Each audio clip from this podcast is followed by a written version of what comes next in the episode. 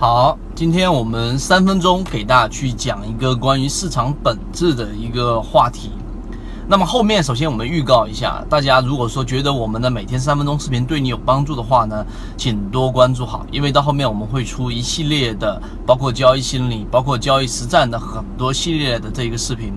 首先第一个，今天我们讲这个话题啊，是关于。市场交易的本质，那么很多人会觉得说，想要去通过基本面分析来坚持自己的交易，有人从技术分析里面来去进行自己交易系统的一个设计。那么今天我们给出我们自己的一个观点，也就是实际上呢，到底为什么我们在交易系统当中有技术分析，也有基本面分析，包括我们所说的最终市场到底能不能上涨，是需要靠合力的。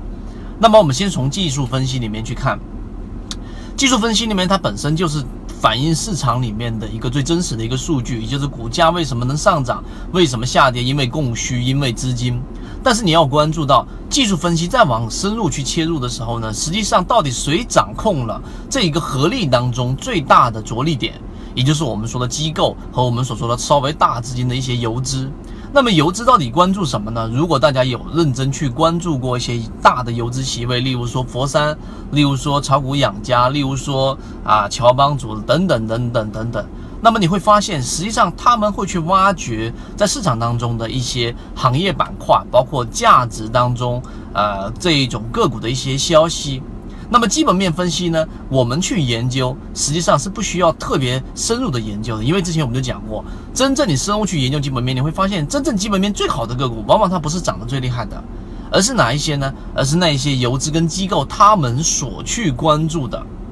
这一种个股。它的基本面，举个例子，我们说的宝泰龙，例如说我们说的这一个，呃，之前讲方碳方碳素，方碳素是之前很多人去炒作的，而我们能把握的是像呃宝泰龙和这一个生活股份这一种类型的个股。那么我们选择它的原因，其实它不是煤炭行业，它不是石墨烯行业里面最基本面最好的个股。而是什么呢？而是我们通过基本面的这一种角度切入，能够去跟游资和大机构他们的视角相方向相同，然后我们再通过技术分析跟资金面的角度，然后去从中去筛选可能次优的基本面，但是在资金面跟技术分析上却是最优的选项。于是我们选出了宝泰龙跟这个神火股份类似这样的个股。所以我们三分钟做一个简单总结，告诉给大家，其实道理非常简单。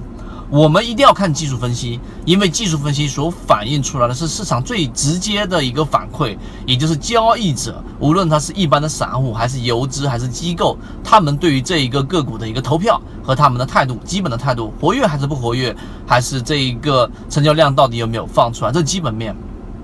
基那个技术面。基本面我们所需要去看的最根本原因是，你要去考虑，如果你是游资，你会怎么样去判断这一个个股？因为游资需要有一个护城河，他们资金量比较大。如果你单纯从技术分析里面去操作的话，就非常被动，他们很难去挪动他们的这一种资金的这一种体量。所以呢，我们应该去从。以游资的角度去考虑，到底游资关注哪一种基本面类型？到这个地方，浅尝辄止，基本面做一个辅助，我们就可以真正的去做好自己交易系统的一个建立了。所以今天三分钟，我认为是非常有价值的地方，就在于这个这个点，到底哪一个角度你应该深入去研究，而哪一个角度呢，只是作为一个辅助。嗯，我们一直秉持着授人以鱼不如授人以渔的理念，给所有的股民提供一个进化学习的一个平台。欢迎大家添加我的个人微信号 KDJ 四四四二，进入到我们的圈子，学习所有的完整版视频和图文操作细节，和你一起